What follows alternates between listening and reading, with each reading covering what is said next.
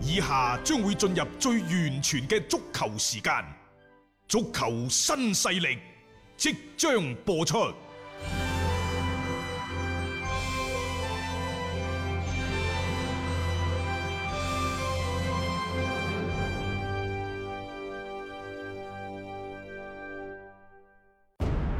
足球場，英雄地，幾多難忘時刻。攞翻住個波，從廣州太陽神到恒大富力，從東較場驚天一射到亞冠加冕，從童話變成現實，從英雄變成傳奇。最偉大嘅球員，最不可思議嘅入球，勝敗之間只有一線。神奇之處，魅力所在，一比零啊！各位，只可意會，更可言傳。足球新勢力，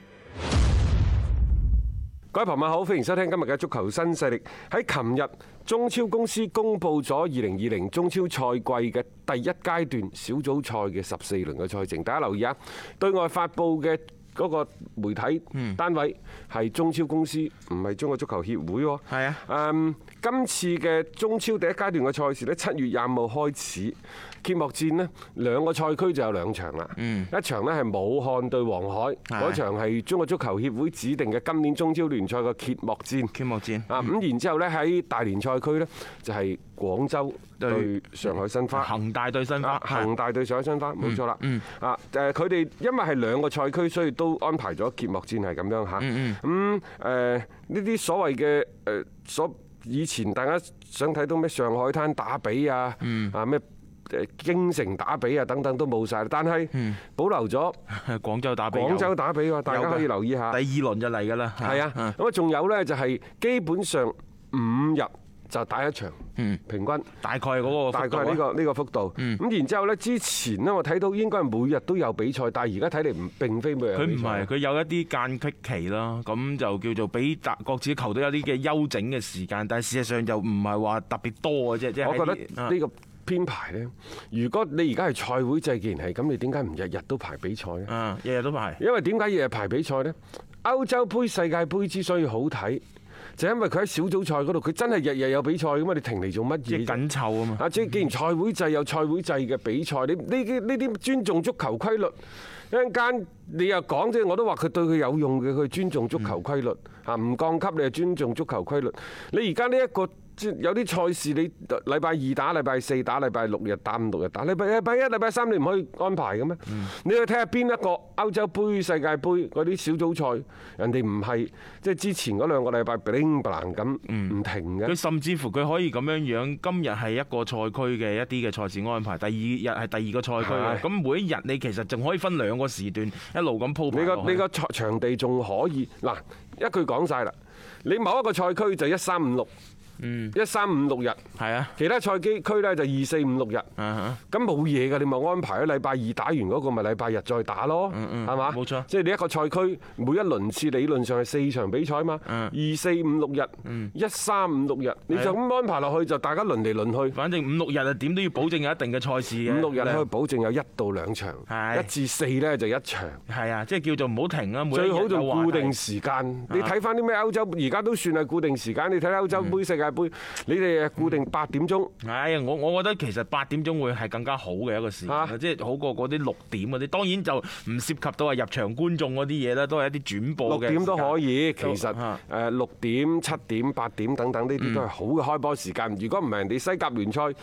我哋愛斯賓奴啊，以付出咗自己降班為代價。係啊，都要逼喺呢個時間裏邊出場係嘛嚇？誒咁啊，即係總嘅嚟講咧，睇到即係第一階段嘅賽程啊，已經係塵埃落定啊，即係大家可以有針對性咁去做部署啦。因為之前呢係懸而未決，你根本都唔知道個賽程係點編排，你啲對手將會係點樣樣嘅啊誒一一路咁樣去鋪排過嚟。咁所以而家定咗咧，對於各支球會嘅準備都係啊有好處嘅。嗱，我想講下，喂，係咪今年即係第二階段就決定淘汰賽啦？而家好似有啲默認咁樣嘅感覺咯，即係唔講唔講，係咪又係拖到即係不得已啊要公佈嘅時候先話俾你聽啊？係啊，就係同之前講嘅嗰個留言係一樣呢。 本賽季呢，就有兩個中超嗯嘅比賽階段，第一個小組賽階段，你而家公布咗啦。係啊，啊，但係第二階段嘅賽事喺邊度打、幾時打，你而家未公佈嘅喎。係啊，嚇未知㗎，完全係未知嘅。包括有好多眾說紛紜嘅一啲安排啊，有可能會誒有一啲咩第二階段換地方啊，啊，甚至乎之前所討論嘅究竟賽制係點啊，而家都唔知嘅。因為嗱，誒你第一階段嘅賽制已經公布咗，嗯第二階段嘅賽制唔公布，我睇百分之九十九點九九，已經肯定係呢一個嗯淘汰賽嗯淘汰賽。咁當然你亦都可以講話第二階段就一個係交叉淘汰，嗯第一另一個呢，就你亦都可以採取第一階段嗰啲，即係你咪再打過咯，你咪嗯再打十四輪咯，嗰陣時再去定嗰個。誒，最終嘅排名啊啊，排名，即係第一階段嘅賽事唔帶入第二階段，你爭冠嘅就打淘汰賽啊，又或者你爭冠嘅都可以打聯賽。啊，即係你我反哋正話啊合資格嘅佢哋係爭冠組你。今年呢就中超杯聯賽，啊咁理論上呢，就一隊波其實佢。成個賽季落嚟，佢會打廿八場賽事，嗯但係咁樣似乎嚇喺咁狹窄嗯嘅、咁逼仄嘅時間空間入邊，你係唔可能打廿八輪嘅賽事，你計都計個到。操作性唔強，嚇，啊所以咧就好有可能咧，第二階段咧就會係打呢一個嘅嗯淘汰賽咯。但係喂，呢個就唔尊重足球規律噶咯，我協我中超公司係啊爭冠你可以，嗯，去即打係即係淘淘汰汰賽，但係如果補組嘅時候你又唔可以打淘汰賽，我你亦都可以話喂補組不嗯如我哋誒嗰啲球隊可能國家隊唔抽人啊，你補組都繼續打嗯啦嚇，前八名嗰啲國家隊都抽人呢，就先去打淘汰賽，唔係唔得。你擔保邊隊波國腳大戶唔可以去打淘汰賽㗎？邊個講㗎？除 非你同我講，哦，呢隊波我要保護嘅，啊佢一定要入爭冠組嘅，咁咁就有並且入咗爭冠組之後比較早地被淘汰，咁啊樣先至可以為到我大國家隊抽調更加多人出嚟，去為係國家隊效力嘅，咁啊死！咁啊有失偏頗。咁啊係咪又係尊重足球規律咧？絕對係毀毀壞呢個規律添。而家我再對套翻之前足協所公布嘅降級名額一點五個，我越嚟越覺得呢一個嘅淘汰賽佢真係會行落去咯，因為佢減少中超降級嘅嗰個名額，或者嗰個直接降級嘅嗰個機率，其實某程度就係想話俾你聽，嗱，我雖然打淘汰賽，但係而家你直接降級咧少咗嘅，你仲有機會去同中甲嗰啲去打翻嗰個嘅附加賽，保持翻你呢個中超嘅資格，係留翻條尾喺度嘅。我感覺佢可能係做咗一啲咁樣樣嘅伏筆。誒，即係你所以睇翻呢，即係我哋之前節目已經多次強調㗎啦，保組如果打淘汰賽的話呢，呢個係真係對整個聯賽一個即係最大最大嘅一個傷害。誒，無論係淘汰賽又好，又或者係呢一個叫做循環賽都好啦。嗯，因為大家要謹記，二零二零係一個特殊的年份。嗯，我哋中超可以重開，誒，其實亦都係即係有關部門，尤其係中國足球協會，係人哋真係做咗大量嘅細緻嘅誒，不講回報嘅，都係付出嘅個工作等等。首先係理解萬歲。係啊，即係其次呢，就希望中國足球協會喺尊重足球規律啊，佢哋成日掛喺嘴邊嘅嚇，喺尊重足球規律嘅前提之下呢，更加合理地安排呢一個嘅賽事啦。啊，呢個呢，就係誒。所謂嘅賽制公佈，我哋一啲嘅感想又好啊，感言又好吧。好啦，咁而家呢兩個賽區嚟講，咁到底邊個賽區啊有機會有球隊可以殺入前四？有邊啲波可能會係去補組呢？嗯 其實呢，大家心入邊都可能有一把秤嚇。係誒，首先喺 A 組呢度呢，就廣州恒大就即係肯定係大熱門啦。啊啊呢個機會 好大㗎啦， 即係你唔使話保唔保送嘅實力上面，恒大都會係比其他球隊會佔優好多好多。即係呢個我覺得嗰個優勢大家係可以放心嘅。啊，咁啊關鍵就係睇下你嗰個小組賽當中你嘅表現係點嘅啫。咁好啦，你睇翻個賽程安排比較有意思㗎。首先呢，就係前三輪呢都有珠三角打 比、廣東打比、珠三角打比係大灣區打比係等等。係因為第一輪大家唔要睇喎，廣州係打誒上海申申花申花係上海申花啊。嗯但係其實第一輪同時呢，深圳同埋廣州富力係打嘅。係啊，佢哋會直接嘅交鋒第啊，二輪呢，就富廣力州啊兩隊波打比戰 同就就同地角逐。第三輪嘅賽事就係深圳佳兆兆業有對個招恒大廣州恒大啊啊，其實就會比較好睇嗯比嘅。較好睇咯，即係你睇到成個嘅嗰個賽程嘅安排咧，其實足協係有心思啊，或者叫中超公司都好有心思啦吓，誒喺今次嘅賽程嘅設置上邊，起碼你前面嗰幾輪呢都有一定嘅話題性，有一啲嘅即係話比較係近磅啊、 誒焦點嘅球隊之間嘅一個對碰，咁呢個先係保持聯賽熱度嘅一個好重要嘅一個手段。喺呢個組入邊呢，大家都話 A 組啲球隊嘅實力相對係比較強。嗯，我都係覺得一樣嘢，呢個組入邊其實廣州恒大係一枝獨秀嘅。啊，只話其他球隊，山東魯能、綠地申花、嗯江蘇蘇寧，包括廣州富力，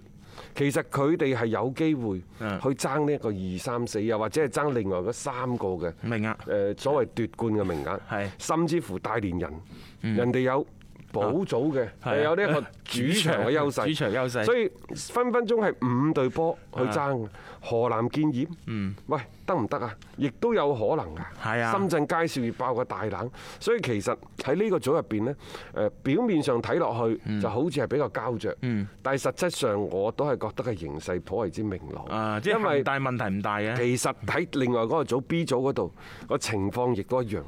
嗱喺 B 組你就話有呢一個嘅北京中赫國安有上海上港啫，係咪？好啦，其他嗰幾隊波。石家莊永昌、河北華夏幸福、重慶當代力帆、天津泰達，可能佢哋嗰幾隊波就為嗰兩個晉級去呢一個爭冠組嗰度打崩頭嘅。另外嗰六隊波，我覺得隊隊都有機會。係因為其實而家中超實力相差，球隊之間嘅實力相差頗為之懸殊嘅。嗯呢啲係其實你再睇翻同歐洲五大聯賽因啊為好好好如似出一轍，好似係呢啊啲就係所謂資本推動嘅力量。啊！即係你係硬實力上邊咧，我我組班係強嘅就強，特別喺我哋中超，你特別有一啲優質外援嘅球隊係零零舍舍會比其他嘅球隊係好打嘅，呢個係不爭嘅事實。咁關鍵就係我亦都相信嗰啲球隊佢都知道呢個小組裡面有邊啲隊伍係可能先 book 定咗嗰個嘅所謂嘅爭冠組別嘅資格，咁剩低落嚟你哋有的放矢咁去爭奪另外剩低落嚟嘅嗰個資格，你呢個就係好實際嘅一個部署。誒，呃其實呢，誒點解第一場嘅賽事原先佢哋中超公司排呢係廣州打比嘅？啊！但係後尾呢，就覺得，哎呀，與其係咁廣州打比，然之後再安排另一場打比，嚇、叫做呢一個申花對蘇寧嘅打比，嗯啊啊！你可以將佢視之為長長三角長三角啊，係啊，啊咁大家就覺得喂，如果係咁嘅話，好似第二、第三輪就冇咩打比，又或者係即係即係個少看咗點輪嘅啊嗯看點係少咗，倒不如咁啦，就即係將申花對住。